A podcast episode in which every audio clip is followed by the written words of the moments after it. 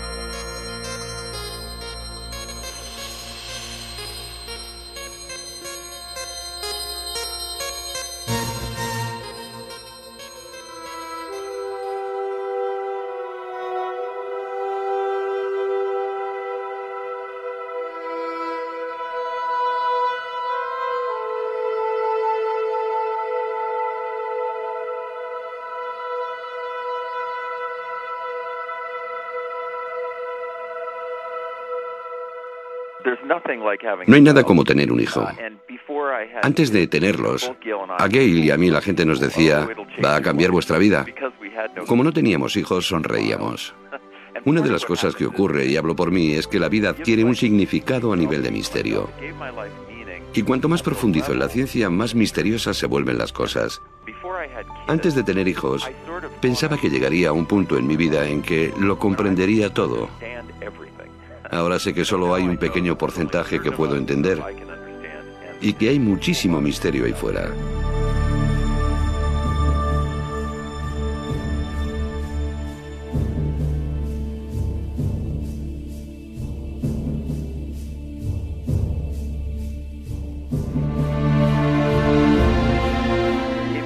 Si tratas de unir la ciencia y la espiritualidad, al final llegas a un punto, que podríamos llamar epifanía, en el que te das cuenta de que no hay en el universo un ejemplo mejor de lo que es Dios que un niño. En mi libro hay un capítulo en el que digo que Dios es niño. Así que aunque uno sea ateo, aunque no crea en Dios en absoluto, creo que cuando tenga un hijo entenderá que sí hay grandiosidad en el universo, sí hay gloria, si existe la posibilidad de una paz pura, la van a encontrar en ese niño. Y sí, definitivamente ellos ven y perciben cosas para las que no tienen un lenguaje adecuado. Si ellos pudieran dirían, oye, esto es espiritual, esto es algo divino. Por tanto, ese niño es un Dios. Esta es una de las razones por las que tenemos ese sentido de la protección con nuestros hijos. Porque no solo son nuestra descendencia, sino porque sentimos en ellos esa divinidad, ese Dios, y queremos cuidar esa sensación.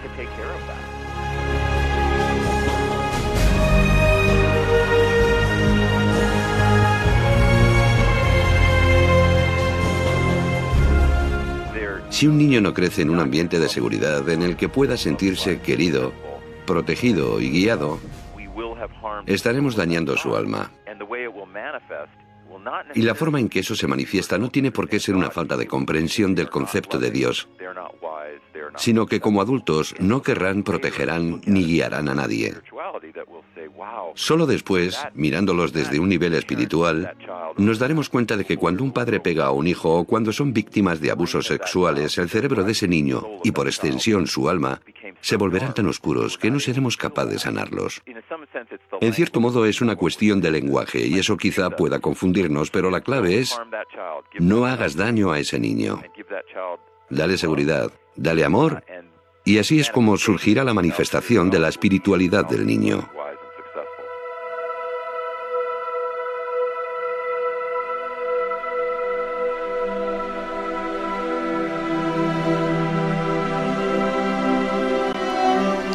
Era bastante sencillo.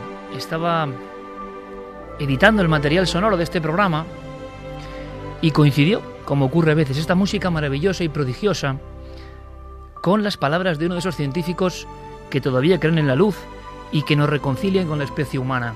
Es el doctor Michael Gurian, un hombre que fue niño maltratado y que precisamente por eso, buscando la luz que él no tuvo, de la cual le privaron, se puso a investigar durante años en el misterioso cerebro de los niños. Con experimentos tan gloriosos, tan increíbles, como conectar a una niña de cuatro años, bailando entusiasta la música que a ella le fascinaba, su cerebro con electrodos a un terminal informático, y el doctor Gurian, el niño maltratado, y otros de sus colegas, mirando la pantalla, os lo imagináis amigos, viendo cómo determinadas partes del cerebro de la niña de cuatro años, cuando bailaba casi en éxtasis de alegría, se iluminaban. Las sinapsis neuronales se convertían, sí, en luz visible.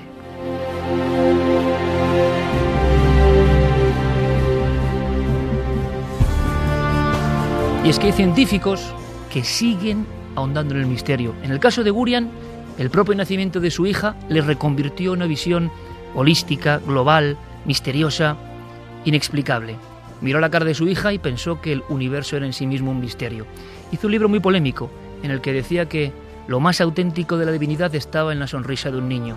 El niño maltratado se convirtió en investigador del cerebro de los niños y se dio cuenta enseguida, es normal, que la barrera en ese cerebro entre lo que llamamos fantasía y lo que es puro misterio es casi una capa indeleble. Está ahí, nosotros la anquilosamos, ellos la mantienen. El doctor Gurion en Estados Unidos da charlas, combina el cerebro, combina el ordenador y combina la ciencia con un único objetivo, intentar comunicar, con gran éxito creo, que los niños, el alma de los niños es nuestro único tesoro. Tenemos que preservarlo, como sea.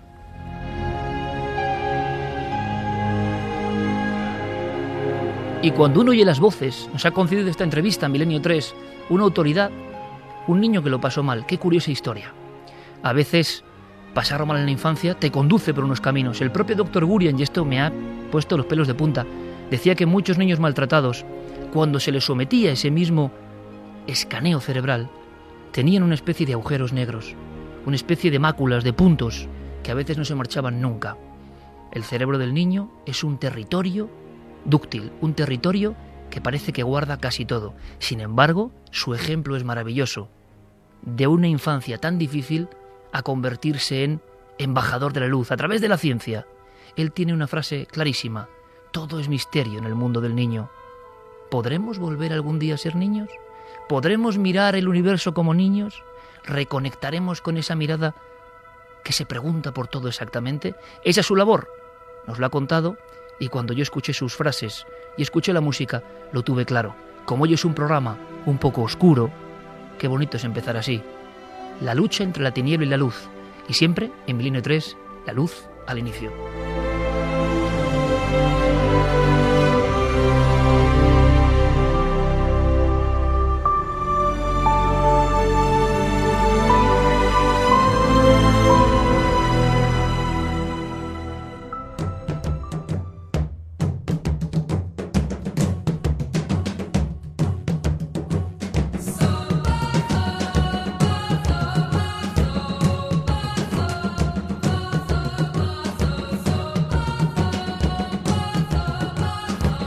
Y 38 minutos, esto es Milenio 3 en la cadena Ser y de una música prodigiosa a otro gran maestro, también de la luz, cómo no, Michael Field. Y esta noche hay muchas emociones fuertes, con invitados, con amigos. Mm, un tema, sí, vais a saber por qué, oscuro, que se reabre. En España tenemos muchos casos misteriosos que ahora están siendo analizados por la luz de la lupa de la investigación. Algunos casos que sí, es verdad, ponen la carne de gallina, que ocurrieron muy cerca. Y zonas, zonas de nuestro país podéis intervenir para darnos más datos que parecen, por lo menos a los ojos de los investigadores, zonas casi malditas.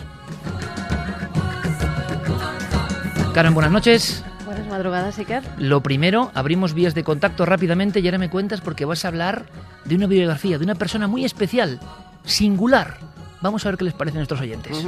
Lo primero que vamos a hacer es abrir las líneas de contacto. Como siempre, nos tienen que buscar en las redes sociales en Nave del Misterio, tanto en Facebook como en Twitter como en Google Plus. Y nuestro correo electrónico milenio3 con número arroba cadenaser.com.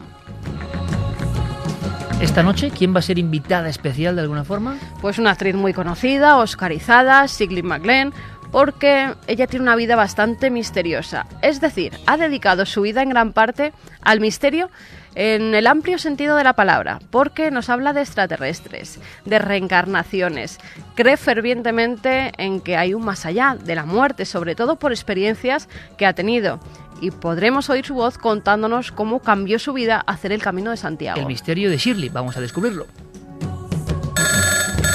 Llaman a Santiago Camacho. Santi, buenas noches. Buenas noches, Iker. Segunda parte de un dossier que ha dado tanto que hablar. Te ha costado algunos enemigos, lo sé, pero, amigo, eso es el ser conspiranoico de vanguardia. Bueno, pues vamos a hablar otra vez esta noche de lo que hemos denominado la conspiración del sexo. Y si en el primer capítulo nos centramos en eh, lo más obvio, lo más explícito, si se me permite el juego de palabras, pues eh, vamos a vernos esta vez por unos ámbitos un poquito más ocultos. Porque, ¿y si lo que hablamos en el primer programa, la pornografía, las redes de teatro de blancas, las mafias, no fuese la causa, sino fuese un efecto? ¿Y si hubiese gente practicando algo llamado ingeniería social, que tiene fines económicos, políticos, para promover esa hipersexualización de la sociedad? 1 y 41 estaba Javier Pérez Campos, compañero, con una llamada de última hora lo dejamos ahí, pero bueno, uno de esos casos que a veces pasan casi en directo y que le sorprende al investigador. Eh, intentaremos investigar sobre ello. Javi, buenas noches. Buenas noches, Iker. Pues sí, desde luego, eh, yo he estado intentando convencer a esta persona para que nos contara en vivo los hechos, porque están ocurriendo ahora, están ocurriendo esta misma noche, pero esta persona está sola en casa, es una casa de Ciudad Real, un piso que durante años yo he perseguido porque se hablaba de él con cierta mítica de que los eh, propietarios de algunas inmobiliarias eran incapaces de venderlo y es eh, cierto, o sea, me acaban de corroborar que hay una persona ahora mismo mm, durmiendo, intentando dormir allí, que esta noche va a dormir en el sofá de la casa porque está aterrorizada y bueno, yo le he notado la voz eh, quebrada totalmente. Ya me estaba contando las experiencias. Decía que tenía miedo de que al hablar de todo esto algo volviera a ocurrir y que anoche precisamente se le encendió una tele sola. Ella la llegó a desconectar, estaba desconectada y seguía funcionando, o sea que la tele se encendía en el modo nieve completamente sola y que lo último fue que en la noche, en cuanto ella consiga apagar la tele, se va a dormir a su habitación y la, en la habitación de enfrente, donde ella dormía su compañera, tiene un cristal y ve cómo se enciende la luz totalmente sola. Y esta serie de cosas, escuchar sonidos también eh, en esa casa, las luces, dicen que entra, bueno, me lo estaba contando ella, que entra en la casa, entra por ejemplo en el salón y están todos los cajones abiertos de par en par cuando está ella sola y no hay absolutamente nadie más en la casa, pues todo eso Iker está ocurriendo hoy. Esta noche ha vuelto a ocurrir, eh, las luces de la casa se le están encendiendo totalmente solas, no hay nadie más con ella, sus compañeros de piso llegan mañana. Y bueno, decía que esto lleva ocurriendo más o menos desde hace dos años de forma muy ligera pero que esta noche y desde un tiempo a esta parte pues está ocurriendo con mayor intensidad. Hombre, si le pasa algo a esta muchacha debería abandonar el piso por lo menos momentáneamente, creo yo, ¿no? Por, por ella misma, porque puede tener algún accidente simplemente por el, miedo que tiene ahora mismo en el cuerpo. Si tiene alguna amiga o algún familiar que vive cerca, pues lo mejor es que se fuera a dormir a casa de, si puede estar más tranquila, puede llamarnos en cualquier momento. Sí, sí, en ese instante sales tú, Javi, porque es que además nos ha ocurrido, esto pasa a veces, justo iniciando el programa y preparando otro testimonio del que hablaremos, Javi, otra historia que también tiene que ver con una casa, pero de pronto llama a alguien que tú conoces y que está aterrorizado esta misma noche. Bueno, primero, ante todo, tranquilidad, que esto no le va a causar ningún daño y que si puede, pues se desplace, llame a algún amigo, eh, no sé, es que esto tiene un poco, es un poco vamos, no suele ocurrir esto, ¿no? Directamente. ha ocurrido además hace 15 minutos, sí, que era hay una persona de mi familia que se ha puesto en contacto conmigo porque esta persona es íntima amiga suya, es decir, que no estamos hablando de un caso de terceras que nos llega por ahí, es un caso muy directo y como te digo, yo he hablado con esta persona y tiene la voz absolutamente quebrada por el miedo. Sobre todo que se tranquilice porque estas cosas no, no hacen daño a nadie, son muy espectaculares cuando se viven, cuando ves los cajones abiertos cuando no hay nadie en casa, cuando ves esas luces que se encienden, cuando la televisión no está enchufada y de repente se activa. Pero bueno, hay que pensar que pueden ser causas naturales, que puede haber algún tipo de cortocircuito y sobre todo que esté tranquila porque no la van a hacer daño en ningún momento. Si aún así sigue estando asustada, como nos comentabas antes de entrar en el programa. Bueno, que llama a la policía directamente si se siente muy agobiada. Bueno, pasa que las claro, de seguridad no suelen bueno, ya, pero empieza a pasar algo, empieza a pasar algo, como ha ocurrido en algunos casos, oiga, pues se puede llamar, no pasa nada, tienen que atenderle, tienen que acompañarla. Sí, además es un problema que le está causando efectos físicos, es decir, que se le está viendo en la salud. Se le ha puesto mal cuerpo a la chica. Tiene muy mal cuerpo y, ya te digo, yo pocas veces me he encontrado con un testigo que lo cuente tan en vivo porque es que acaba de ocurrir, es que ha ocurrido ahora mismo. A ver si a lo largo de la noche, Javi, eh, puedes contarnos algo más. ¿Te parece? Estupendo. Sigue tú manteniendo la conversación y nuestro apoyo porque la sugestión, el miedo que es humano, puede provocar un accidente que no tiene nada que ver con el más allá, pero que es peligroso físicamente, así que tranquilidad. Oye, que la familia milenaria está aquí vigilando también, aunque sea en la distancia y que no le va a pasar nada. Vamos con una historia que sí que es eh, dramática y que se reabre precisamente esta semana en nuestro país.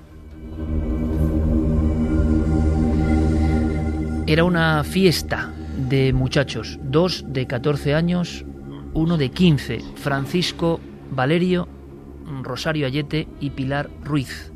Mm, se fueron a una zona cerca de Catadau, próximo a Macastre. Era una noche de fiesta juvenil, con una tienda de campaña. Era 14 de enero de 1989, repito. Eh, jamás volvieron a casa. Los investigadores no saben qué ocurrió realmente, no pueden imaginarlo. Se reabre el caso esta semana ha sorprendido esta historia. Grupos de criminólogos y forenses quieren buscar algunas claves en torno a esa noche de horror en Macastre. Estaban al parecer en una caseta, no se abrió la tienda de campaña, cayó la noche en una zona fría, en una zona eh, con frondosos bosques, y alguien se tuvo que aproximar, aunque otro de los misterios, no había una sola huella. Lo que sabemos es que la policía fue encontrando los cuerpos en diferentes lugares y en diferentes fechas. Por ejemplo, en una fecha significativa aparece la primera señal. Lo primero es que los tres muchachos, repito, 14 y 15 años, desaparecen, sin rastro, nadie los ve.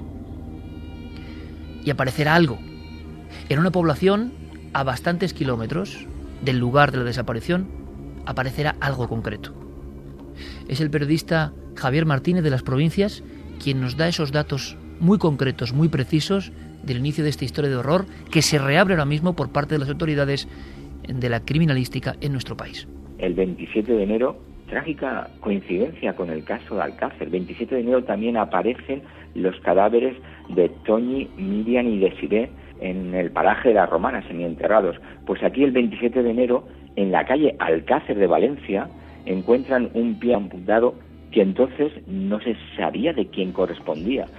Luego, en posteriores pruebas forenses, se determinó que era, pertenecía a Rosario Sayete. Un pie en una calle, llamada calle Alcácer, 1989, como un gesto, como un símbolo, como algo que no entendemos. Estaba cerrado con una sierra mecánica. Al poco tiempo aparecerá el cuerpo del muchacho, brazos en cruz, en pleno campo, en un territorio absolutamente solitario, como si también hubiese sido colocado. La policía especula, piensa, cree que han tomado algún tipo de drogas, que han inhalado pegamento, que han salido rápidamente del lugar porque se ha acercado un extraño y que se han intoxicado con algún tipo de brasero similar que nunca se acaba encontrando. Quizá una de las chicas se puso mal el otro compañero y la otra amiga salieron a pedir ayuda y algo pasó en ese interín, en ese camino. Todo se desbarata cuando surge este pie amputado. Después el muchacho, como si hubieran estado retenidos en algún lugar al mismo tiempo que se iniciaban las investigaciones. Y después, en un cobertizo, aparece, sin signos de violencia, tumbada en la cama y brazos en cruz, la otra chica. Las autoridades no saben qué decir. Vuelven al caso del pie amputado. Lo intentan identificar. Cuatro meses después prácticamente, cuatro meses después, aparece el resto de la chica. También le falta una mano y tiene la cara desfigurada. los tres cadáveres del caso Macastre han aparecido en diferentes puntos, trazando qué? Parece una dramática y real película de terror. ¿Qué clase de código hay aquí?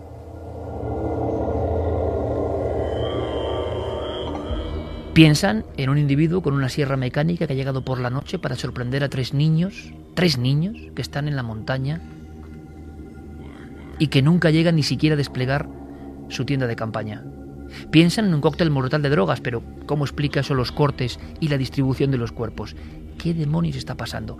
La Guardia Civil investigó, pero no llegó a ninguna conclusión. Es uno de esos casos malditos porque se perdieron entre expedientes. Lo que ocurre es que en la misma zona ha habido también sucesos similares, según dicen algunos investigadores. ¿Qué ha ocurrido esta semana exactamente? Pues que, y esto interesa saberlo, hay un grupo de criminalistas que se llama lucha contra el crimen.com, o ese es el término de su web. El proyecto se llama Proyecto Prometeo y está englobado dentro de una serie de acciones para que no se olviden los grandes casos de muertes misteriosas en nuestro país. Macastre en 89 sería uno de estos casos, porque sospechan, intuyen que puede haber algún tipo de rito. Esta noche queremos preguntarnos, a raíz de este caso que se reabre, ¿qué diferencia hay? ¿Cuáles son los crímenes rituales? ¿En qué se ve la distinción? ¿Qué signos aparecen? Ha habido más casos, son muy dramáticos, lo sé, por eso empezaba con algo más luminoso. Precisamente el criminólogo que encabeza ese proyecto, ha hablado con nosotros, ex Félix Ríos, y nos cuenta por qué aquella excursión que acabó en triple muerte, extrañísima en Macastre, ahora les interesa. Yo hablaría más de, de muertes poco comunes, al menos por ahora, ¿no? Se ha especulado mucho, pero yo creo que, que, aventurarnos a hablar de un crimen ritual aún es pronto. Lo que sí es cierto es que solo entre el 85 y el 95 se produjeron en Valencia, a menudo en la misma zona además, unas 23 desapariciones, de las que aparecieron 18 cadáveres y solo hubo tres procesados durante, durante esos 10 años. Se ha hablado de la acción de un asesino en serie en la zona, se ha hablado de grupos organizados de agresores sexuales o de pedrastras, de mafias, etcétera. Yo creo y espero que con nuestra investigación al menos aclaremos algunos claroscuros de lo que es el caso Macastre. Porque habitualmente en los medios de comunicación no se habla de este tipo de iniciativas. Hay personas, desde el ámbito de la investigación criminal, que sienten mm, la irritación que sentimos todos. Un caso, yo he visto esos expedientes almacenados, me impresionó muchísimo, almacenados en una especie de, de bandejas dentro de una inmensa estantería con las fotos de las víctimas o desapariciones extremas o muertes preocupantes sin resolver. Y uno dice, ¿qué se puede hacer con esto? ¿Cuántas familias sufren ahora mismo? Y muchos piensan, ¿qué ocurrió con mis hijos? ¿Qué hubo de fondo de verdad? La investigación no tiene medios, que por desgracia es la realidad, y se acaba olvidando, aunque siempre Guardia Civil y Policía mantienen la esperanza de que llegue alguna pista. Pero a veces pasan 20 años como en este caso y no llega ninguna pista. Nada, todos son sombras. Sin embargo, el proyecto Prometeo parece que está consiguiendo algunos logros y ahora tienen el objetivo en una zona que siempre ha sido polémica, que siempre se ha hablado y no sabemos si a nivel de leyenda urbana o no, ciertas comarcas de Levante como lugares donde ha desaparecido mucha gente. Escuchamos a Félix Ríos. Porque se trata de que de que con las técnicas forenses actuales veamos si se pueden conseguir eh, resultados donde no se consiguieron hace, pues en este caso, más de 20 años, ¿no? Eh, con eso se podría llegar a establecer, pues, determinado tipo de informes que dieran pistas a que el juzgado reabriera las diligencias y ordenara determinado tipo de gestiones, ¿no? Hay casos o antecedentes de casos donde esto lo hemos conseguido, el, el más cercano es el caso eh, de Soledad Donoso en Córdoba, que apareció pues desmembrada a las orillas del Guadalquivir en el año 92 y bueno, se han conseguido resultados positivos tras, tras más de 20 años, ¿no? Yo creo que este caso no tiene por qué ser una excepción, el caso Macastre. Por desgracia, se consumen películas, bueno, como entretenimiento, donde unos niños van a una acampada, siguiendo la estructura básica de la matanza de Texas, llega el asesino solitario y provoca el terror. Es mucho más oscuro, más demoníaco, más terrible, más tenebroso cuando uno ve las caras de esos muchachos, los documentos pocos que existen, la recogida de los cuerpos. Y uno se pregunta, ¿había algo más? ¿Existen grupos que hacen crímenes rituales en nuestro país? ¿O por lo menos existieron? ¿Cuál es la realidad? Terminamos con este caso para aportar luz o sombra, no lo sé, con Javier Martínez, que intervino en esta historia, vio los cuerpos, se quedó aterrorizado y comenta varias cosas que le inquietaron como periodista de sucesos. De pronto en toda la comarca empezaron a ocurrir cosas. No hay ninguna información contrastada de que se haya producido tantas desapariciones en el término de Macastre. Si es verdad que se han, bueno, se han registrado eh, varios hallazgos macabros. Hace unos años también aparece el cuerpo semienterrado de una joven de 17 años que había desaparecido. La Policía Nacional centró las investigaciones en su padrastro y bueno, fue identificado como presunto autor de aquel crimen. Luego también aparecieron los restos de, bueno, de, un cadáver de un, de un niño eh, cerca del casco urbano de Macastre, eh, en unas bolsas de plástico. Y luego, por supuesto, pues ese triple crimen que ha marcado y, que ha escrito la historia negra de, este, de esta población valenciana, ¿no? Javi Pérez Campos, compañeros, se habla de esos números. Yo creo que están ahí en la polémica también. Pero todos los que hemos hecho misterio, los que hemos estado curioseando con esta información, sin ser criminólogos ni profesionales, pero hablando con ellos, todos nos dicen que en esa comarca, final de los 80, mediados de los 90, pasaron demasiadas cosas que jamás se han resuelto. Bueno, y de hecho, inevitablemente, algunos investigadores eh, pues relacionaron este crimen de Macastre con el crimen de Alcácer, ¿no? Porque eran tres jóvenes de unas edades más o menos similares, porque creían que habían evidentes signos de tortura en el caso de Macastre con esto del pie amputado que podían relacionarse con el de Alcácer y que incluso dijeron, se llegó a decir que esto podía haber sido una especie de eh, ensayo para lo que iba a hacerse tres años después. En fin, al final se ha relacionado todo tipo de, cosas, pero sí que se, se, habla de que en estas zonas, en las comarcas de Macastre, en Catadau, en Tous, en Chiva, en todas esas regiones ha habido hasta 23 desapariciones de, en una cuestión de tiempo de unos 10 años aproxima, aproximadamente, desde el 85 al 95, de los cuales solo aparecen 18. Solo se imputan a tres personas en estas 20, 23 eh, desapariciones entre los cuales está Ricard, eh, del caso Alcácer, y al final eh, todos estos casos tienen también una cosa en común y es que siguen sin resolver. No se sabe cuál es el móvil de todo esto. Al final, Iker, hay discrepancias en, todo este asunto, ¿no? Javier Martínez, por ejemplo, dice que no hay tantos casos recogidos y otros, sin embargo, pues defienden que efectivamente, como escuchábamos a Félix Ríos, ¿no? Él hablaba de que sí hay esos 23 desaparecidos. Clara Tauces, buenas noches. Muy buenas noches. Eh, sobre las presentaciones, nuestra compañera Clara Tauces, eh, escritora, periodista, grafopsicóloga, compañera de Más Allá y muy interesada desde siempre también en la ritualística, la simbología. Y claro, me traía un dossier, una carpeta verde, que me ha puesto también medio malo, porque no recordaba algunas fotografías. Por ejemplo, una en pleno corazón de Madrid, en el barrio de Carabanchel, parece un tronco humano.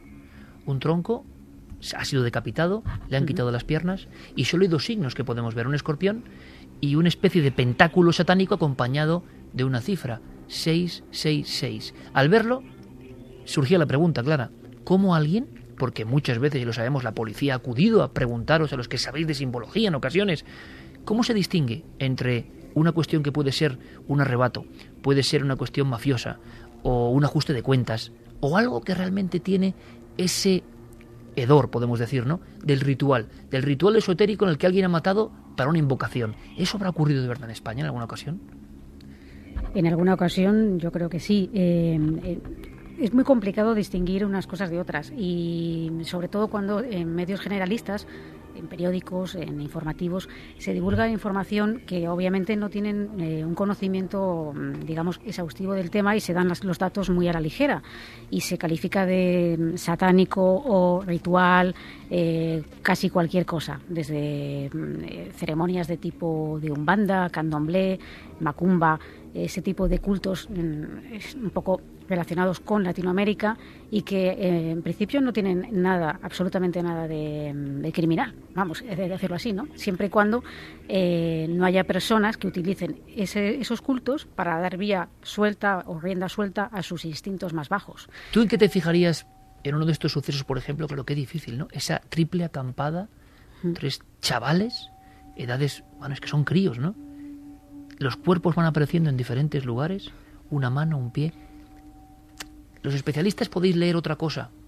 Es decir, podéis fijaros en elementos, que falte un pie, que falte una mano, que haya cierto signo, que el cuerpo parezca en brazos en cruz.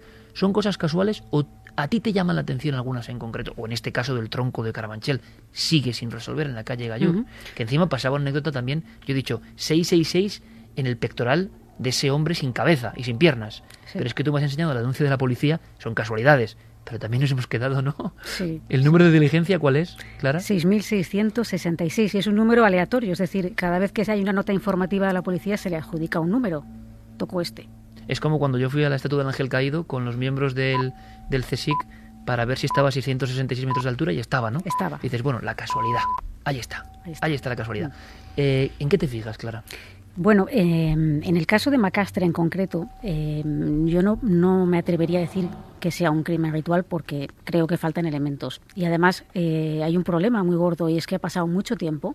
En su momento, si no se hizo una recogida exhaustiva de, de información, de pruebas, de elementos, mm, o, si, se- o si no se pudo llegar a más, porque, eh, como se ha explicado antes muy bien, en, ase- en esas épocas no había, digamos, las técnicas eh, que hay ahora para analizar determinados eh, crímenes o determinadas pistas, como ha pasado en otros muchos casos, por ejemplo, sin ir más lejos, con, el famoso estrangulador de Boston, ¿no?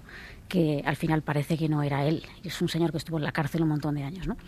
L- lo que yo quiero decir es que eh, ahí no me atrevería a calificarlo así, pero sí que hay elementos, digamos, simbólicos, que a mí es un tema que me interesa mucho más, la simbología en general, que podrían darnos eh, pistas de que desde luego no se trate de una acción casual. ¿no?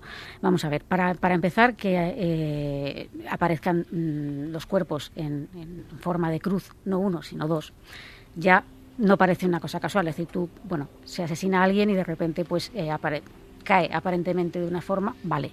Pero que haya dos cuerpos con esa simbología Parece que se está reproduciendo algo, una escenografía. Exacto.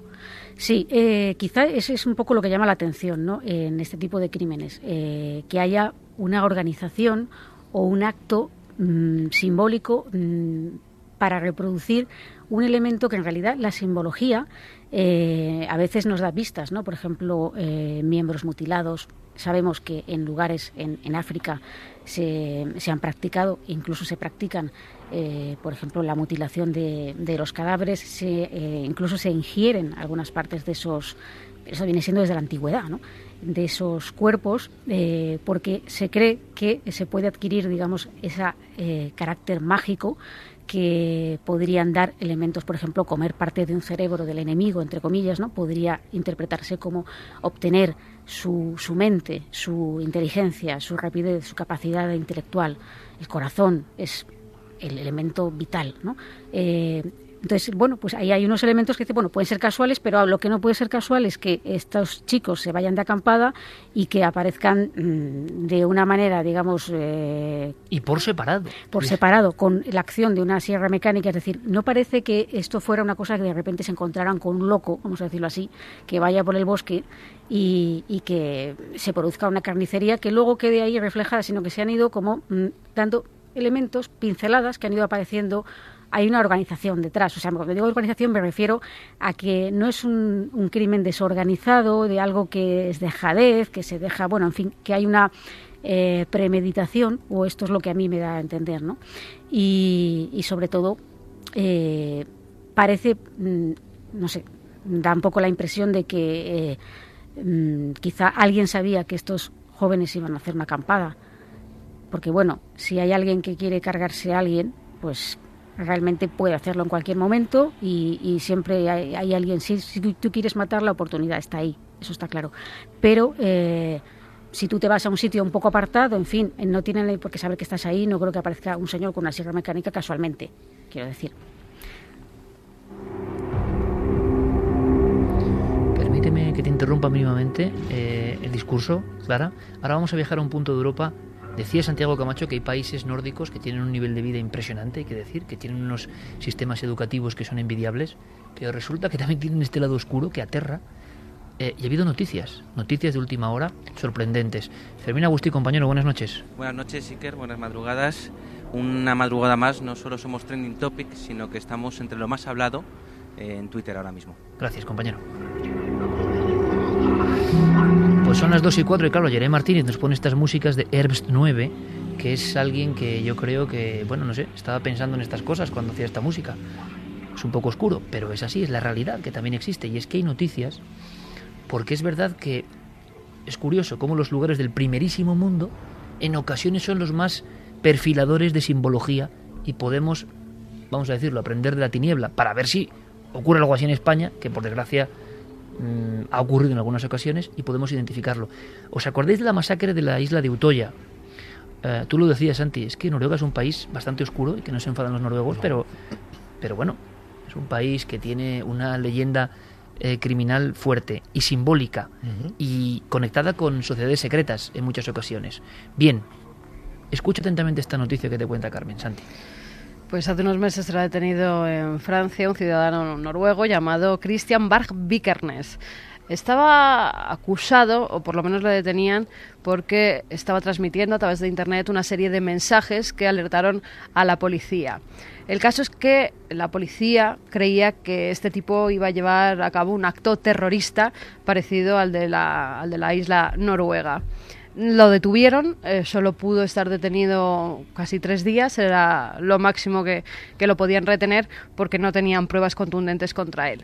Lo que sí averiguaron es que este tipo ya había cometido un asesinato. Este individuo hace 20 años se hizo célebre por cometer eh, un asesinato que estaba relacionado con el black metal.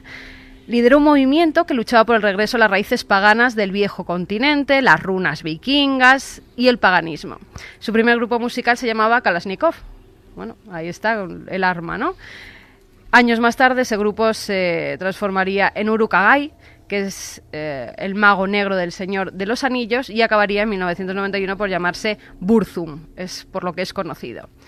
Vikernes eh, se fue rodeando de una serie de personajes relacionados con el mundo del satanismo, el lado oscuro, los invocadores del maligno, del diablo. Se reunían en una tienda de discos que se llamaba Elvet, eh, que quiere decir en castellano infierno, donde allí además pues hablaban de black metal, de lo que hacían sobre el culto al Tercer Reich y sobre todo de erradicar el cristianismo en Noruega. Una batalla, y lo de siempre, ¿eh? compañeros, que no piense la gente que vamos en contra del black metal, ni mucho menos, que es un estilo musical como cualquier otro, pero que el caso fue así.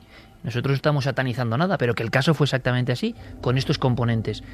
Entonces era, esto es muy curioso, una serie de grupos que tenían su valor musical, digámoslo así, o no, que no lo sé, que lo que pretendían, muy reconocidos. que pretendían despojar al norte de Europa de sus raíces cristianas. Ellos querían volver a lo que había antes, ¿no? Al paganismo. Es en el fondo como ocurría en Perú, junto a las líneas de Nazca, mm. hay que decirlo, porque es de lo más tenebroso que yo recuerdo, cuerpos desmembrados al lado de figuras de Nazca o de Palpa.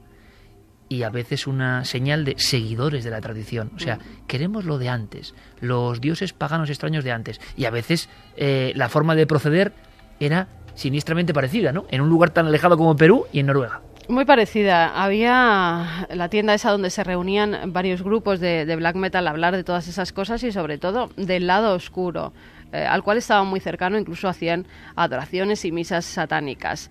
Una de esas personas, que era el dueño de la tienda, era Eronimus, así se, conocía, porque era también de un grupo de black metal muy conocido y este le dice, bueno, pues no te preocupes a que yo te voy a producir tu primer tu primer eh, disco. En ese momento eh, empieza a haber una serie mm, de líos entre ellos, sobre todo por dinero. Se deja un dinero, el otro no se lo devuelve. Empieza a haber mucha envidia entre los dos, envidia que se llega a convertir en odio. En 1992, Vikernes eh, participa en la quema de varias iglesias.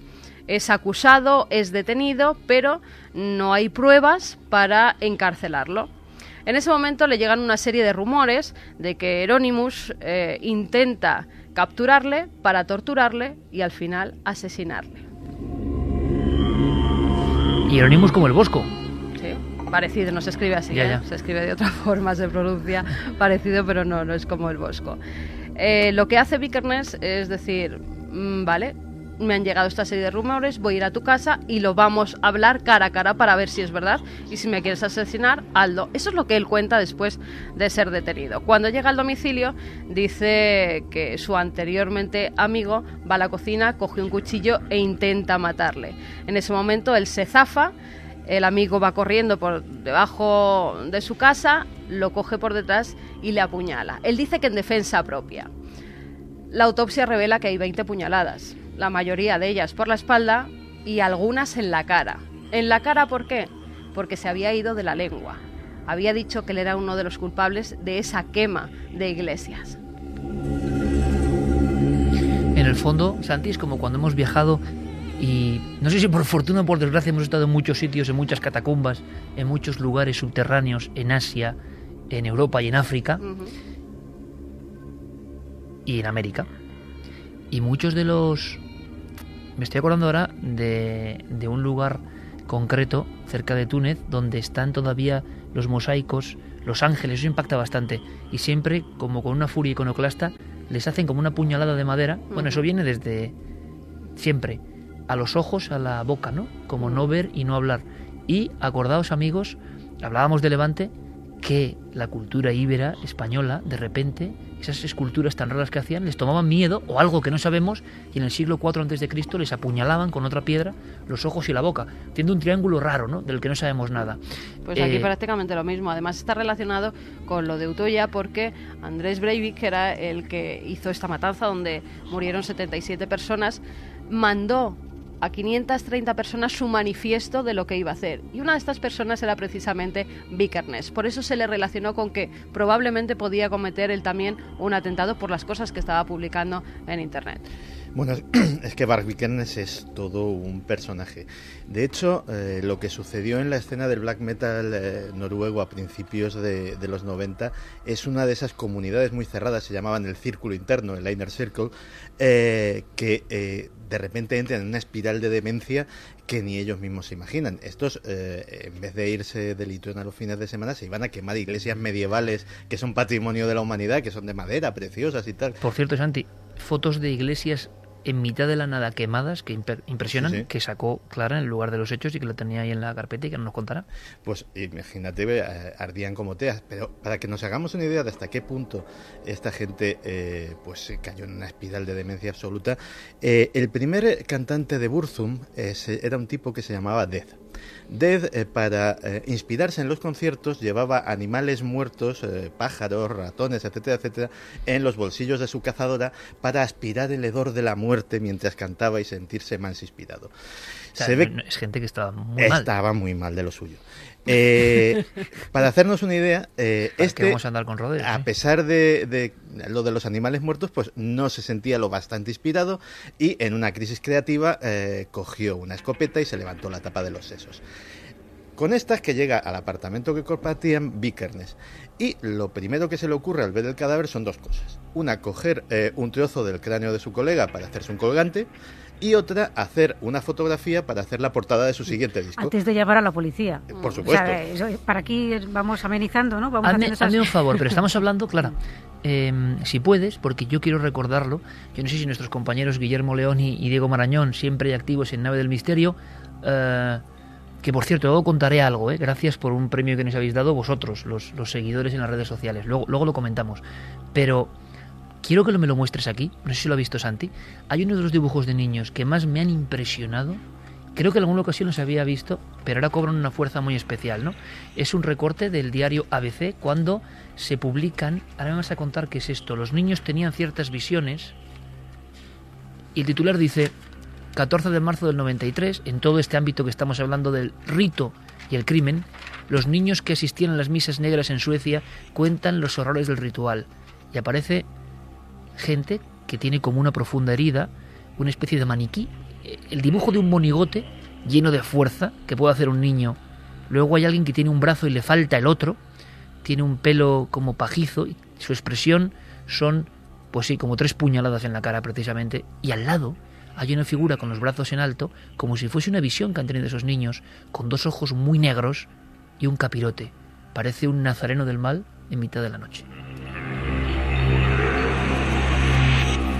Tenemos aquí, como siempre, la información, los documentos que ya amarillan por el paso del tiempo, Clara, y que impresionan. Y tú te fuiste a investigar todo esto. Sí, bueno, eh, a ver, no fui solo a eso, ¿vale? Eh, pero sí que hice un recorrido por los países nórdicos. Estuve en Suecia, en Noruega, en Dinamarca y en Finlandia. Y mm, la verdad es que justo en aquella época, pues era precisamente cuando eh, hubo casi una verdadera psicosis en medios de, prensa cuando empiezan a salir estas noticias tan, tan extrañas que no llegaron a ningún lado, porque es que a día de hoy no sabemos qué ha pasado con... ¿No se, no se resolvió esta historia de los dibujos, las sectas, los niños, las eh, quemas? Se dejó de hablar de ello. Eh, en parte, vamos a ver, el tema de... Se dejó de, hablar de ellos sin más. Sí, sí, bueno, de hecho yo, yo escribí a la, a la Oficina de Inmigración Sueca antes de ir para informarme, porque se hablaba de la desaparición de medio centenar de niños, que lo estamos hablando de uno ni dos, de edades entre 4 y 12 años, de campos de inmigración, de niños evidentemente que venían de, países destrozados por, la guerra, como Yugoslavia y otros lugares. Y, bueno, pues estas noticias empiezan a salir y los campos de refugiados empiezan a darse cuenta de que han desaparecido 52 niños dos años después. Entonces, bueno, yo creo que si tú quieres eh, cometer una serie de crímenes o puedes hacer barbaridades, vas a buscar siempre a víctimas, eh, salvo que estés muy trastornado y, te cargues al primero que pasa por la calle, gente que no, en principio no sea reclamada o que su desaparición pueda pasar desapercibida, como ocurrió en estos casos, ¿no? Y al escribir a la oficina de inmigración sueca, pues me, me contestaron como que eran historias fantasiosas, eh, que no podían negar. Que no querían admitirlo, ¿no? No podían negar las desapariciones, pero que se habrían marchado voluntariamente del ¿Y país. de dónde surgen esos dibujos tan terroríficos de los niños? ¿Quién los hace? ¿Por eh, qué? Esos dibujos los hacen eh, una serie de. O sea, es que se mezclan muchas cosas en aquella época. ¿eh? Eh, esos dibujos son divulgados por una catedrática de teología de la Universidad de Uppsala, Eva Lundgren, con la que también me puse en contacto y que declinó, o sea, no, me, llegó a contestarme. Esta mujer había sido amenazada de muerte.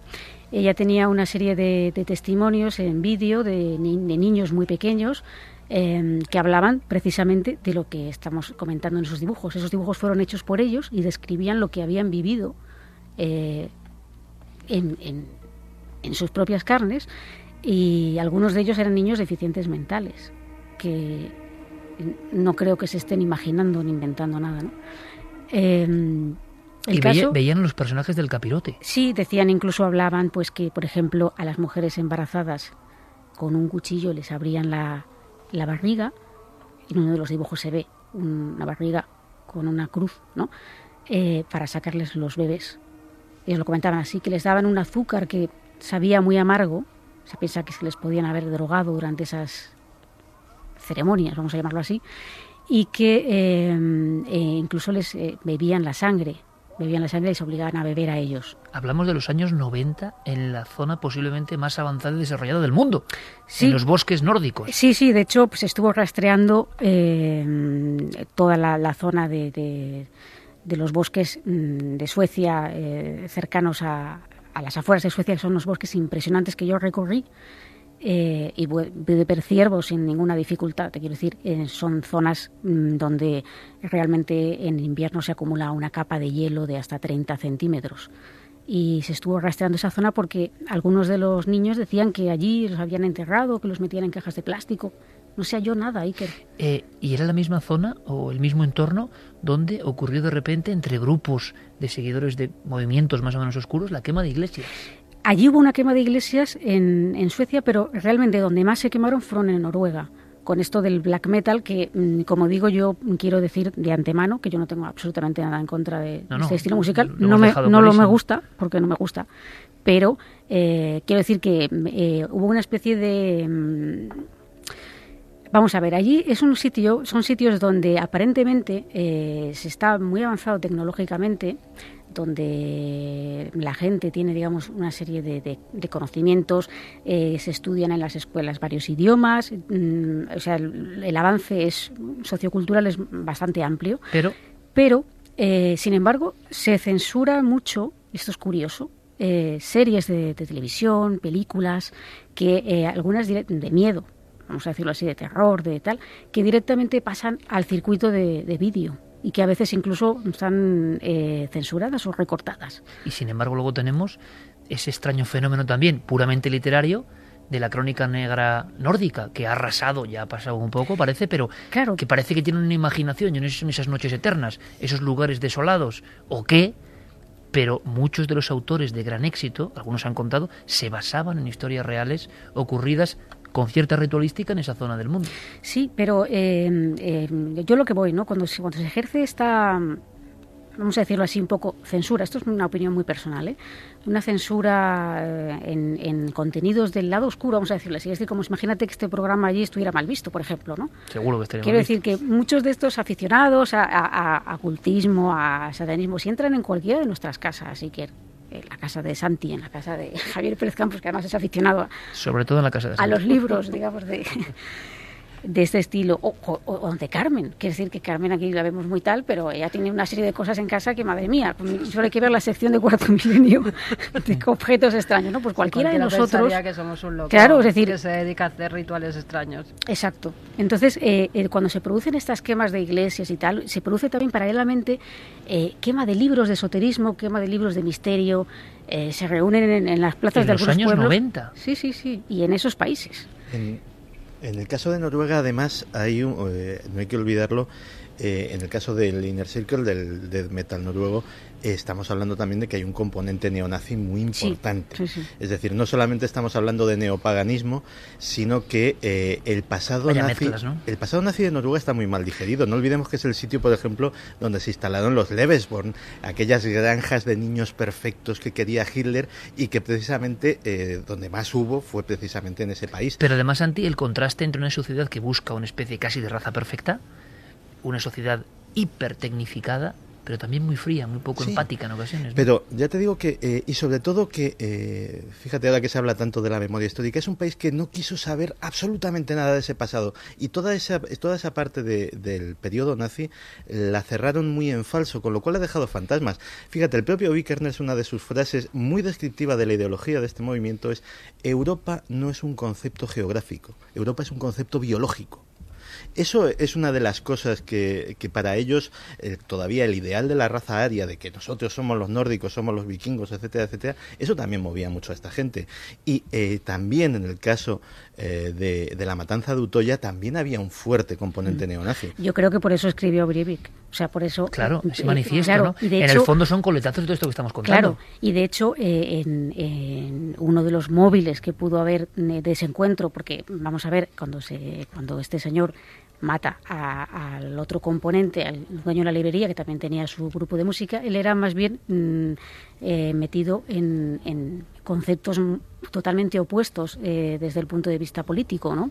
Y hay un desencuentro fuerte allí que, que yo creo que influye en cierta forma en, en que se, se distancien. Y también hay que decir que, en parte, esta, esta lucha que ha explicado Carmen por, por el tema económico que tenían es porque eh, al producir los discos mm, de, de Pique Pes, eh, em, cuando se produce la, quema de algunas iglesias, es, Vicker Pes es, de- es detenido, como ha explicado Carmen, pero se le absuelve por falta de pruebas. No se le podía demostrar que hubiera quemado la iglesia negra de Fantov, que el nombre parece como muy satánico, pero es porque es negra por fuera, de la madera.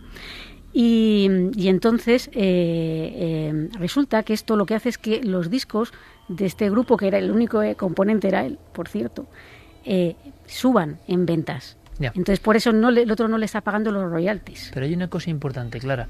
Casi para cerrar este episodio un poco oscuro, vamos a hablar de algo que es diferente y que es sorprendente. Ha habido una muerte que tiene que ver con un cráneo extraño y un cráneo que dio mucho que hablar. Vamos a saber algo más. Pero antes de escuchar las opiniones vuestras a través de las vías de contacto, hay una sensación que une este mundo de los 90, ocurre en los 90 también, que es que cuando el investigador intenta penetrar en la realidad de todo esto, donde hay desapariciones de niños, donde hay niños que recuerdan con dibujos lo que le pasó, donde hay cuerpos que nunca se han hallado. Curiosamente, en el caso que hemos mencionado que ahora se reabre esta semana, las víctimas podíamos decir que pertenecían a ámbitos desestructurados, a familias un poco desestructuradas. Ha ocurrido, dicen, con muchachos y gente de antiguos orfelinatos, demás, es decir, como si se eligiese muy bien lo que se va a hacer, con personas que igual no van a ser reclamadas con tanta fuerza, es lo que se ha dicho, no lo digo yo.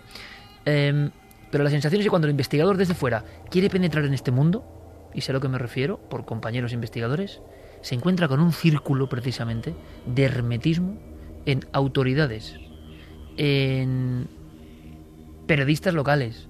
Es como si todo el mundo hiciese mutis y nadie quisiese dar una sola pista, sea Noruega o sea España. Con lo cual, el ámbito entre leyenda o verdad de rituales y crímenes de este tipo quizá con origen esotérico, satánico, sigue estando ahí, en un terreno que es muy difícil descifrar, ¿no? Sí, y yo estoy convencida de que muchísimas de estas eh, noticias no tienen nada de satánico. Es decir, hay posiblemente hay otro tipo de intereses relacionados con la pederastia o con otras cosas que... Que, que ya es bastante satánico, ¿no? Que sí, bueno, que es bastante terrorífico también, ¿no? Pero que mm, la, la, línea de la, lo que es la información y un poco parece mentira, ¿no? Que estamos hablando de, a lo mejor, de, de, en este caso, por ejemplo, noticias que salían casi a diario en el ABC, un medio nacional, ¿no? Pues eh, hay una línea muy delgada entre lo que es eh, la verdad, los hechos y el, el, mito o la casi psicosis social. ¿En España elegirías algún caso con componentes, en tu opinión, realmente ritualísticos para saber si hay algo más que leyenda? Bueno, mm, en realidad cualquier eh, cosa es ritual, es decir, nosotros practicamos rituales. Eh, hay que tener en cuenta que un ritual es una acción que se desarrolla para lograr conseguir algo o para pedir algo o para mm, eh, reforzar una, creencia, es decir, quien lo realiza es un poco en el fondo supersticioso, pero realizamos rituales todos en el fondo, ¿no? Un cumpleaños es un ritual, la Navidad es un ritual, la comunión es un ritual, todo esto está muy bien. Eh, el problema es cuando mm, esos rituales y no estoy hablando de manías, mm, digamos, obsesivo-compulsivas que pueden llevar, por ejemplo, a lavarte las manos 30 veces al día, porque piensas que si no lo haces te va a ir mal, por ejemplo, ¿no? Eh, sino eh, a personas que realizan a lo mejor una serie de acciones eh, para pedir algo, ¿no? Entonces, desde ese punto de vista, cualquier crimen podría ser ritual si quien lo realiza lo hace con una intencionalidad, aunque sea nimia. Es decir, ahí podríamos entrar. Mmm, el problema es saber si el ritual es para pedir algo o si se está pidiendo algo porque en el fondo se tiene una patología y se cree que eso te va a, a comportar un beneficio. ¿no? En Galicia recuerdo dos casos, el crimen de los tilos, de una mujer que su marido en una especie de arrebato le sacó las vísceras, colocó una cafetera, colocó unos signos, nadie ha descubierto. Es, te quiero decir, el silencio que se cierne sobre algunos casos. ¿Os acordáis? En aquel monte de Pontevedra, una mujer eh, envuelta o rodeada por velas en mitad de una montaña, mm. um, bueno, que luego la Ouija, además de un nombre concreto, sí, sí, era una mujer sin nombre, y la Ouija en una conexión de alguien que intentó convivencia, algo tan arriesgado, de un nombre que luego se verificó que era la víctima cuando la persona que estaba en esa sesión no sabía nadie quién era la víctima, era un cadáver sin nombre como tantos otros en España, ¿no? Vamos a hacer una cosa. de Zaragoza, ¿no os acordáis? También es un no es un crimen, pero sí que se hizo un ritual sacando los huesos de los muertos, desenterrándolos y haciendo un caldero que como decías antes era como para obtener eh, las virtudes de los difuntos que estaban allí. Eso sí que es un signo ritual. ¿Os acordáis que además algunas tumbas fueron profanadas de una sí, forma una era en muy... Gerona que llegaron a hacer caldo de huesos, uh. -huh. que dices, ¿qué está pasando? Un caldo de huesos metidos en un caldero que se encuentra algo está ocurriendo extraño Mm. y luego yo siempre lo comento pero es que me impresionó muchísimo cementerio de Zaragoza y de ahí pasamos a los mensajes cementerio de Zaragoza lo que estábamos comentando antes los ojos marcados pero casi en horizontal, como con un signo ¿no? que ha trascendido los tiempos, que te lo encuentras en antiguas esculturas y te lo encuentras en modernos movimientos. Los ojos marcados y la boca, todas marcadas, un, un área del cementerio, pero se fijan los operarios en algo que yo creo que tuvo que impresionarles. Estaban todas, menos una, la tumba de un bebé, con foto del bebé. Todas silenciadas, menos la foto de un bebé. Vamos con los mensajes. María José Pulidio dice menudas mezclas de corrientes políticas, de patologías, comportamientos, normal que todo desemboque en psicópatas. Ana Heavy, algunas de las iglesias quemadas, las primeras, estaban construidas en antiguos centros de poder paganos. Eso es lo que denunciaban muchos. De, Qué interesante es esto. Sí. Ellos creían, a lo largo de la historia, siempre ha habido esa superposición de capas y de culturas, ¿no?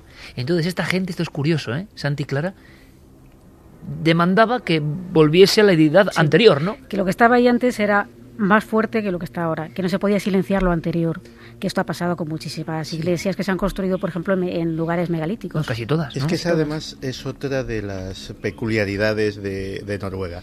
Eh, la cristianización de Escandinavia no fue precisamente tranquila, fue más bien una imposición y una erradicación de los dioses antiguos, no fue algo, digamos, adoptado alegremente por, por los pueblos nórdicos, con lo cual siempre antropológicamente les quedó un resquemor importante. Hacia, y no olvidemos que el nazismo en el fondo es la recuperación de las viejas deidades uh -huh. paganas, ¿no? Nos dice también, continuando ese mensaje, eh, que al ser centro de poder paganos, la quema reivindicaba lo sagrado de la antigua cultura, que Burzum nunca ha sido un grupo satánico. Damian Omar dice, hace unos años un antropólogo canadiense realizó un documental sobre la cultura del metal. Una de las partes del documental trata esta cuestión en Noruega. El señor Navarro, que dice que ve injusto que porque te guste el black metal y creamos en dioses, dice el que cree en dioses nórdicos, seamos satánicos. Parece muy bien, lo hemos dejado claro, ¿no? porque es que si no, hemos dicho en ningún momento que bla, bla, bla, bla, lo mismo, que queda claro, hombre. JJ, eso es aprovechar bien los recursos, usar el cráneo y el cuerpo muerto de su amigo para promocionar su disco. Así va el mundo. Lo conspiranoia dice el mal existe al igual que existe el bien. Quien más siente el bien tiene que luchar contra demonios más grandes. Moisés Pita, Euronymous, fundador de la banda Mayhem, uno de sus discos Suicidio Real de su cantante. Y nos pone lo que ha dicho Santi, la famosa... Que por cierto, Gazapo mío efectivamente era de Mayhem, no de Burzum. La famosa fotografía que... Sí, que tampoco queremos un poco terrorífica, ¿no? Tampoco queremos verla mucho. Donde se ve al chico pues que se ha quitado la vida levantándose la, la tapa de los Sí, bueno, pero cualquiera cree que es una recreación, ¿no? Es que en ocasiones la realidad supera cualquier ficción recreada, o sea, ¿no? te, ponerte a hacer eso eh, antes de llamar a la policía... Decir, antes de llamar a la policía voy a hacer unas fotos aquí de... Así se ve cómo están las cabezas, ¿no? Exacto. En toda esa zona, además, desde Suiza hasta allí, realmente toda esa franja de Europa se cree todavía en, en la tropa de Odín, ¿no? En las apariciones es nuestra santa compañía, llevada al mundo de la Europa del Norte. Eh, lo investigabais en las urdes precisamente, Javier, los guerreros a caballo, esa idea de un arquetipo antiguo que se vuelve a aparecer. Vamos a hacer una cosa, porque el tema es denso, oscuro, Curiosamente, ¿no? Coincide esta especie de interceptación de un individuo que dice la policía quería hacer algo parecido a la masacre de Utoya. Yo creo que hay que estar muy atento a todo esto, ¿por qué? Porque da la impresión de que luego nos llevamos las manos a la cabeza cuando ocurre lo de Utoya, que nadie entiende por qué, qué está pasando con este individuo, y resulta que en su mente hay un cóctel que se lleva fraguando muchos años, mucho tiempo, por una serie de raíces que hay que observar. Curiosamente esta semana se reabren casos españoles que siempre han tenido un eco como de que había una maquinaria o más allá de lo mafioso, más allá del asesino en serie y que no podemos resolver. Y nos quedamos como al principio realmente, con la sensación de que en las páginas de la criminología hay un montón de cosas que conectan con lo extraño y que no resolvemos. Yo, por supuesto, Clara, te invito a que te quedes. Vamos a hablar de cosas que te gustan todas estas cosas, y has investigado todas ellas. Y yo creo que también es noticia, ya sabéis que en Merino 3 queremos dar paso a todo lo que está pasando, hay muchas noticias, y ha habido una muerte curiosa una muerte curiosa. Vamos a conectar con Diego Marañón. Diego, compañero, buenas noches. Hola Iker, buenas noches a todos, ¿qué tal? Suena un poco la cuarta fase porque de esto va esta historia.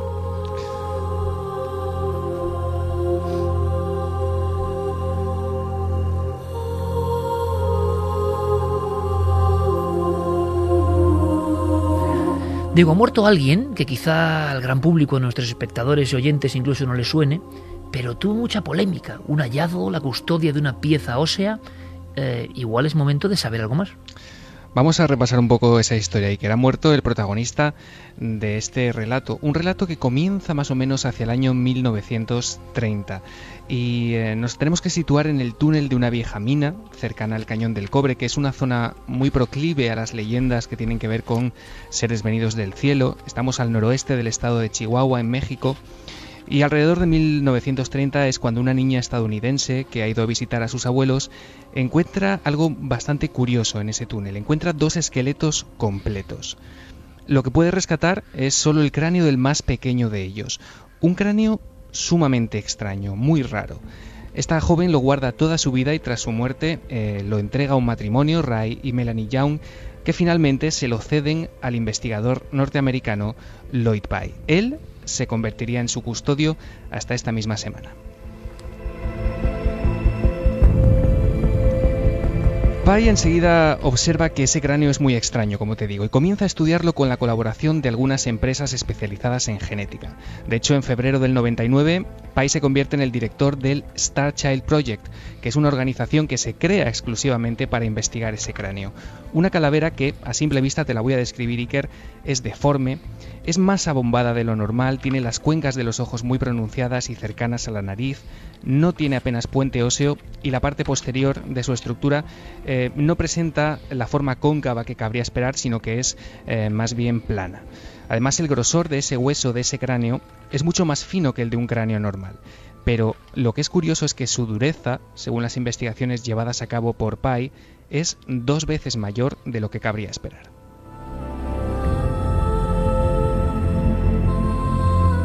El investigador hace la prueba del carbono 14 y los estudios revelan que ese, cráneo puede tener unos 900 años, pero las investigaciones aportan aspectos mucho más interesantes. Siempre según Pai, hay que decirlo, los resultados afirmarían con un 90% de probabilidades, atención, que el extraño cráneo sería fruto de la relación entre una madre humana y un padre de raza desconocida de nuestro planeta. Lógicamente, en opinión de Pai no habría duda, si esa especie no es terrestre, solo tenemos una opción, mirar a los cielos. Y a partir de aquí, Iker se inicia una guerra de análisis y contraanálisis que rebaten esos primeros resultados y apuntan a un origen humano del cráneo. Pai se defiende en un primer momento. Él dice que ha habido una contaminación de esa calavera y no duda en culpar a algunos estudiantes que han estado en contacto con ella. Es entonces cuando decide hacer una réplica, una copia exacta de ese cráneo y guardar el original en una caja fuerte de un banco de Texas. Además, no tardan en cargar nuevos análisis para probar esa teoría que él defiende, que es que los visitantes estuvieron aquí hace mucho tiempo, engendrando a una especie de raza híbrida. Pero la polémica estaba servida y ya nunca abandonaría el cráneo. Escuchamos a Joy, Pai hace unos años. A lo largo de este año, en 2009, esperamos realizar una prueba de ADN que nos permita recuperar el genoma completo de este cráneo excepcional. Cuando tengamos esos resultados, espero que a fines de año tengamos la seguridad de que esta calavera va a hacer historia, de la forma más grande que puede hacerse. Va a probar que una vez, hace 900 años, un ser extraterrestre caminó por el planeta Tierra concretamente en México.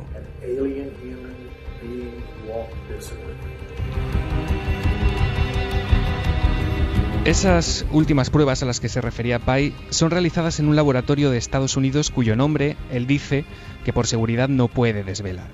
Y los datos que supuestamente sacan a la luz es que ni siquiera eran dos como se creía hasta el momento, sino hasta tres los seres implicados en la concepción del niño de las estrellas, como se le llamó. Como es lógico, Iker, que a estas alturas ya no tiene reparos en poner en cuarentena la teoría de la evolución y que apoya abiertamente cosas como la presencia Nunaki en el pasado de nuestro planeta, tiene que hacer frente a numerosas críticas. Algunas de ellas, aunque pueden resultar correctas en el fondo, para él son furibundas, le atacan eh, prácticamente sin misericordia. Uno de los más beligerantes es el conocido escéptico Steven Novella de la Universidad de Yale, que en un momento dado dice que eh, el cráneo tiene todas las características de haber pertenecido a un niño con hidrocefalia congénita y que esas deformaciones que presenta pueden ser el resultado de la acumulación de fluido en su interior.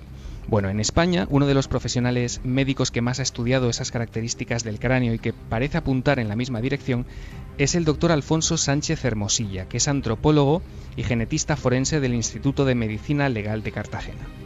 Desde luego, cráneos como ese son perfectamente habituales en las colecciones antropológicas y a nadie, a ningún antropólogo se le pasa por la cabeza que pueda no ser humano. De hecho, todas las investigaciones en este momento apuntan a que, son humanos. La, la, hipótesis más probable es que era un niño humano simplemente con hidrocefalia y con alguna patología más.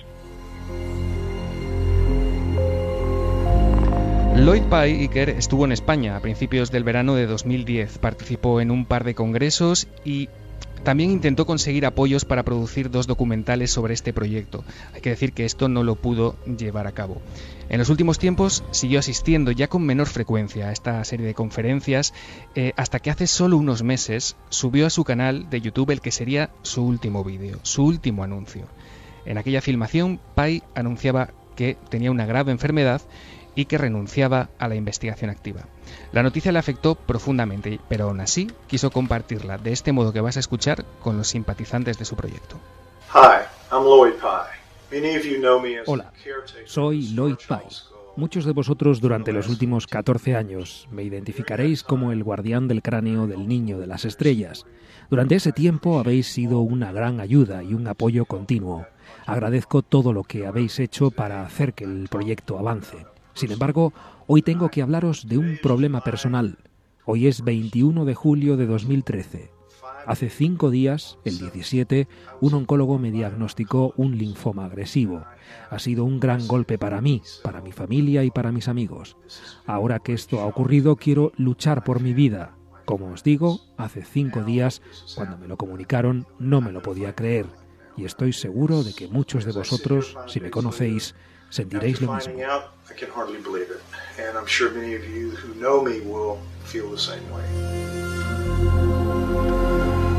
Pai eh, decidió tratarse en la clínica Marinus de Alemania, que es un centro de medicina alternativa en el que, según él, esperaba recuperarse.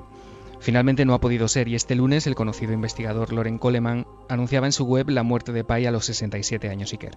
Este defensor del conocimiento alternativo parece que quiso ser fiel a sus principios y optar por una vía médica alejada de la oficial.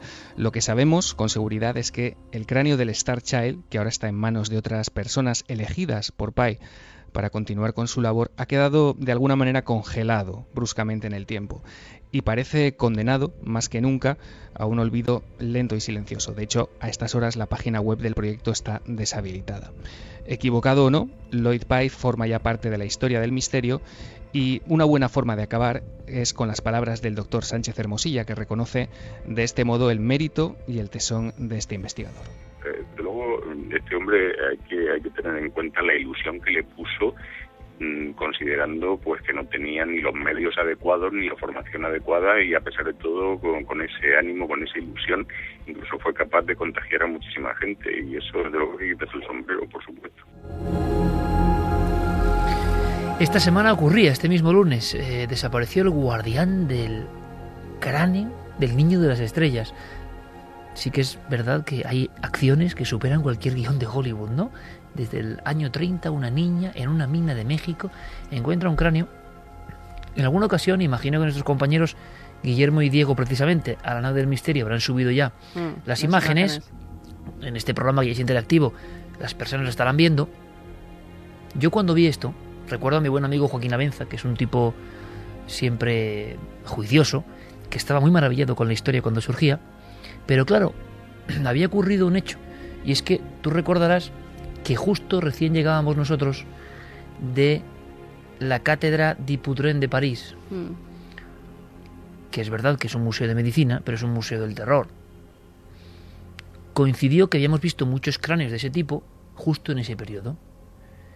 Y de inmediato recuerdo decirle a Joaquín, hombre, yo he visto cráneos parecidos a este, entonces no sé la excepcionalidad cuál es. Recuerdo perfectamente que en ese sitio ya un poco ajado y un poco antiguo de París, dicen, cuentan que es el museo de antropología forense más extraño del mundo y con piezas más antiguas. Cuando fuimos Carmen y yo coincidió que no había nadie. O igual es que hace mucho tiempo que no va nadie por allí. Y la primera imagen que uno se encuentra, porque a mí ahora, por ejemplo, yo lo veo no con expectación o con terror o con miedo, me da más bien lástima y me da pena porque esas criaturas eran niños, ¿no? Algunos vivieron un tiempo. Y entonces, claro, eran auténticos cráneos macrocefálicos extraterrestres puros y duros en lo que es la imaginería, ¿no? Encima allí lo tienen unas vitrinas de madera cogiendo polvo y había una parte que era un ejército de niños con la cabeza impresionantemente desproporcionada, los cuerpos muy famélicos, que acompaña eso la hidrocefalia. Luego había unas baldas con cientos de cuerpos de las grandes eh, facultades de medicina y hospitales parisienses en ese lugar parece que es el primer sitio, como haría luego Reverte como en España, donde los doctores empiezan a hacer un museo de teratología. Hay niños cíclope, hay niños con el tono verdoso de los cíclopes, con el ojo y la nariz probóscide. No estoy hablando de ficción, estoy hablando de una realidad que los médicos conocen. Pero claro, ver todo eso en un sitio, y encima recuerdo perfectamente, Carmen, y tú lo sabes, que había una, una mujer que guardaba, guardaba todo ese material. Y de repente se va metiendo por un pasillo y esto tú sabes que es cierto. Estamos Carmen y yo solos y decimos, bueno, pensábamos que había gente viendo esto, ¿no? No. La gente no suele ir a ver museos tan raros. Claro. En París. Pero es verdad que es un museo impresionante ese nivel. Como tuvimos en Madrid de Reverte Coma, que no sé si está cerrado no, ya. Y de pronto hubo una voz. Y era la voz de esta mujer. Y estaba hablando con un niño cíclope metido en un bote de formol del siglo XVIII Claro, nos acercamos y viene conversación. Aquella escena es que tú la cuentas y no te la cree nadie. Yo le miraba a Carmen a través de los espejos de las vitrinas, porque ella estaba en otra parte, digo esto. Y la mujer nos cuenta, medio en francés, medio en castellano, pero también es una historia hermosa, ¿no? Que son sus niños, que habla con ellos, que después de 45 años a solas ahí, traza una relación con ellos y posiblemente podamos pensar que sea fantasía, pero ella sonreía y parecía que respondía y hablaba. Y aquella imagen yo no la puedo olvidar. Era justo al lado de ese ejército de niños, que ahora mismo estará allí, me imagino, cuyos cráneos eran muy parecidos a lo que se ha contado que es el niño de las estrellas. Sí que debe tener ciertas anomalías, además de la macrocefalia, porque es extraño el cráneo, es extraño. Sí, es muy raro. Además, pero había tan raros como ese. ¿eh? Había mucho más raros. Había mucho más raros. Sí, lo que pasa es que este tiene algunas características que es cierto que no se asemejan con las cabezadas deformadas de algunos museos de Perú, de México, que tenían deformaciones craneales porque se las hacían así, les ponían todo tipo de vendas para que al final les quedara como una cabeza, como si fuera un huevo. En este caso la cabeza parece más redondita, pero parece que sí es una enfermedad, ¿no? Porque sí que hemos visto más cráneos semejantes al de este niño. Bueno, lo cierto es que hay historias que nos sorprenden, acaba de ocurrir, ¿y qué pasará con este cráneo de las estrellas? ¿Acabará en algún rincón también? Nadie sabrá nada. ¿Cuántos proyectos de este tipo, también con el interés enorme que hay por el asunto de los Anunnaki, uh, están, no sé, solicitando, ¿no? Eh, a veces eh, depósitos monetarios para hacer trabajos de investigación. Algunos, yo no sé si es marketing o no, dicen que están investigando en ciertas líneas, lo anuncian por todas las redes sociales, causan una gran expectación y luego no se sabe nada. Está ocurriendo. Y con el tema de los Anunnakis, yo os anuncio que en muy breve tiempo vamos a tener un debate, creo que explosivo, porque es interesante también escuchar a las personas que creen en España fielmente que, por ejemplo, esos cráneos abombados que hemos visto en Cuzco, en Perú, en Ica, que hemos filmado, que hemos fotografiado, no eran por las tablas y, y los paños, ¿no? Sino que eran descendientes de algo extraño que vivió con nosotros. Lo creen ellos. Pero es interesante escucharles también. Está existiendo una franja eh, como muy poderosa que reivindica esta presencia de los otros en la antigüedad. Y sobre eso va la siguiente historia y la siguiente protagonista. Obama, Área 51, Shirley MacLaine. ¿Cómo se mezcla todo esto? Pues es una mezcla un tanto explosiva. Si queréis vamos a oír un corte donde se escucha a Obama reconocer que por primera vez ha sido el presidente de los Estados Unidos el único que ha hablado de la mítica Área 51.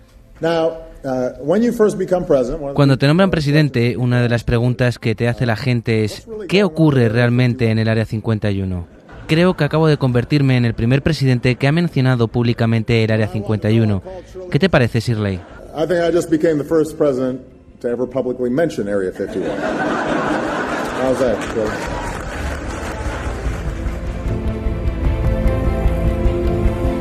Obama lo dice en un tono jocoso, como fíjense, yo no tengo ningún miedo de hablar del Área 51 y además, eh, ahora que voy a dar los premios, tengo aquí a Cindy McLean, que encima es una creyente ferviente en todas estas cosas. Vamos a hablar un poco de esta mujer porque a veces es conocida por su faceta de actriz, pero no por su faceta más espiritual. Esta mujer, ganadora de un Oscar y de un Globo de Oro, nació el 24 de abril de 1934 en Richmond, en Virginia. Desde pequeña ella quiere ser bailarina, mm, debe ser eh, muy constante en lo que hace porque iba todos los días a hacer ballet tiene un accidente, se rompe un tobillo y entonces es cuando decide que bueno, eh, que ese no va, no va a ser el trabajo de su vida. Decide dedicarse al teatro, pero además desde muy pequeña tiene otra serie de inquietudes relacionadas con el misterio y su familia además la comprendía perfectamente. Mi padre tenía un doctorado en psicología y filosofía por la Universidad Johns Hopkins. A él siempre le interesaron estas cuestiones sobre realidades que no vemos o de las que no somos conscientes. Mi madre era canadiense y estaba muy involucrada con la, digamos, realidad oculta de la naturaleza. Así que tuve un contexto muy propicio. Haciendo una obra de teatro, un directivo de la Paramount la vio y le ofrece un contrato en Hollywood su primera película, pero ¿Quién mató a Harry? la hizo con Alfred Hitchcock. Ha grabado decenas de películas y recibido los más prestigiosos premios de cine, pero su vida era muy diferente a la de otras actrices de Hollywood. Era una ferviente creyente en la reencarnación. Ella misma cree que en una vida anterior fue una princesa inca, que su hija fue una hermana suya en otra vida, que fue juglar en la corte de Luis XV, donde acabaron por cortarle la cabeza. Incluso dice que ella se ha visto cómo esa cabeza rodaba y salía una lágrima de uno de sus ojos, e incluso que fue un habitante de la Atlántida. La protagonista de Irma la Dulce también practica con la curación a través de los cristales y asegura tener guías espirituales. Dice que su hermano Warren Beatty no la entiende porque piensa con el lado izquierdo del cerebro, el de la lógica y la matemática, y ella es completamente del lado derecho. Hemisferio derecho total, ¿no? Exacto. Su primera experiencia con los ovnis se produjo cuando tenía 18 años, y así lo cuenta. Cuando ocurrió la oleada de 1952 en Washington, yo vivía allí. Mi casa estaba cerca del río, en Arlington. Yo tenía 18 años, y en julio de 1952 hubo una gran oleada de ovnis sobre la capital y sobre la Casa Blanca. Nadie pudo dar una respuesta para aquello. Al final Truman, que era el presidente de entonces, ordenó al coronel Sanford del Pentágono que saliera y dijese lo que dijo. No son aparatos nuestros, ni de los rusos. Recuerdo que ocurrió durante la Guerra Fría. No sabemos qué son. No admitió que venían del espacio, pero básicamente dejó la cuestión abierta. Fue entonces cuando montaron el proyecto Libro Azul para que estas cosas se investigaran, pero bueno, en fin, llegará pronto. Esta verdad tendrá que ser admitida y entonces tendremos que enfrentarnos a ella. Veremos de qué modo.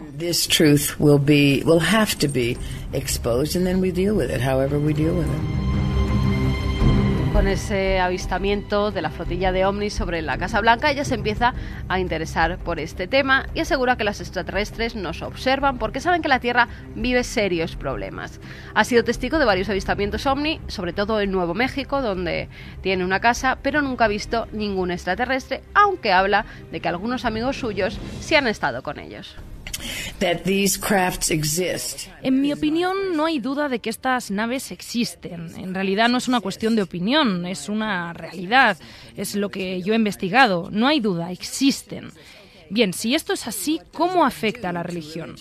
Lo que digo es que para ellos, Dios, la gente con la que he contactado, que han estado a bordo de estas naves y que han sido pacientes de John Mack, el gran psiquiatra americano de Harvard, dicen que para los visitantes, para estos seres de las estrellas, no les gusta la palabra alien y no les culpo, para ellos Dios también existe. Son hijos de Dios como lo somos nosotros. They are children of God just as we are. 2 y 51 escuchamos a Shirley MacLaine, toda una leyenda de Hollywood. Es curioso, no tienen ningún rubor en contar estas cosas y a mí eso me encanta. Segundo, acaba de mencionar a John Mack, el psiquiatra de Harvard que se atrevió a trabajar con los abducidos y que acabó creyendo, como pasa a veces en los investigadores, en esa realidad. El psiquiatra de Harvard que yendo a su última conferencia, según él con revolucionarias conclusiones, muere atropellado en un paso de cebra el señor John Mack, ahí lo he mencionado. Una casualidad, ¿no? Como otras de las que ocurren. En Perú, esta mujer tiene una serie de experiencias algunas de ellas la marcaron bastante. Asegura que salió de su cuerpo y que entonces comprendió cómo son las almas y que éstas experimentan con lo que es la persona física. Sabe que hay vida después de la muerte porque su padre tiene un terrible accidente de coche en el que tiene una ECM, una experiencia cercana a la muerte, y le cuenta que ha visto ese túnel y que ha visto a familiares que le han dicho que no era su momento y que tenía que volver a acabar las cosas que tenía en la tierra, que no era el momento de, estar con ellos. En 1994, eh, Shirley también tiene una experiencia que es muy importante, que es hacer el Camino de Santiago. Lo hizo desde Roncesvalles, desde el Pirineo francés, y dice que durante este viaje, que fue muy iniciático para ella, descubre quién es ella verdaderamente, se empieza a conocer a sí misma y que además conoce a Dios. Cuando peregriné a Santiago de Compostela, cruzando España hace una década, tenía entonces 65 años y bueno, hacer el camino me permitió entender básicamente lo superficial que era. Ahora miro al pasado y veo que estaba tan metida en mis asuntos en aquel tiempo que creo que me perdí las grandes cuestiones relacionadas con la cultura, lo que significaba estar viva entonces.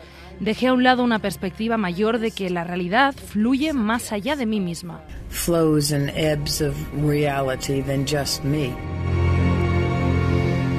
Muchos de sus amigos aseguran que esta mujer en un ensayo que tenía de una película, de una de sus últimas películas, tiene una especie de trance donde pronostica los atentados del 11S. Ella asegura no acordarse eh, en absoluto de nada de eso, pero la gente que estaba ensayando con ella a su alrededor dicen que sí, que es que predijo cómo iba a ocurrir exactamente todo. Y quiero acabar con una cosa que me ha parecido muy bonita y que ella hace. Lo explica en un libro que publicó y dice que en cada casa a la que ella se muda hace una pared de vida. ¿Qué es esto? Pared de vida. Pared de vida.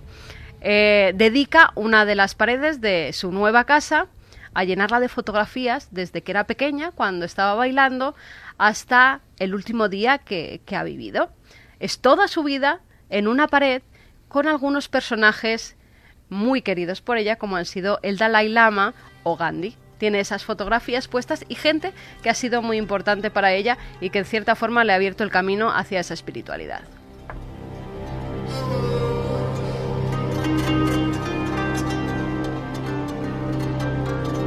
Me ha encantado el repaso a Shirley MacLaine. Qué, personajes, ¿no? Evidentemente desde el ámbito de lo puramente racional, lo lógico es descartarlo diciendo, bueno, esta mujer, pero qué vida interior, ¿no? Qué sensibilidad. Mm, La sensibilidad artística no está siempre rozando estos mundos. Nos pone Jeremy Martínez una música luminosa y elegida, Lorena McKennitt. Esta música es una auténtica invocación, positiva.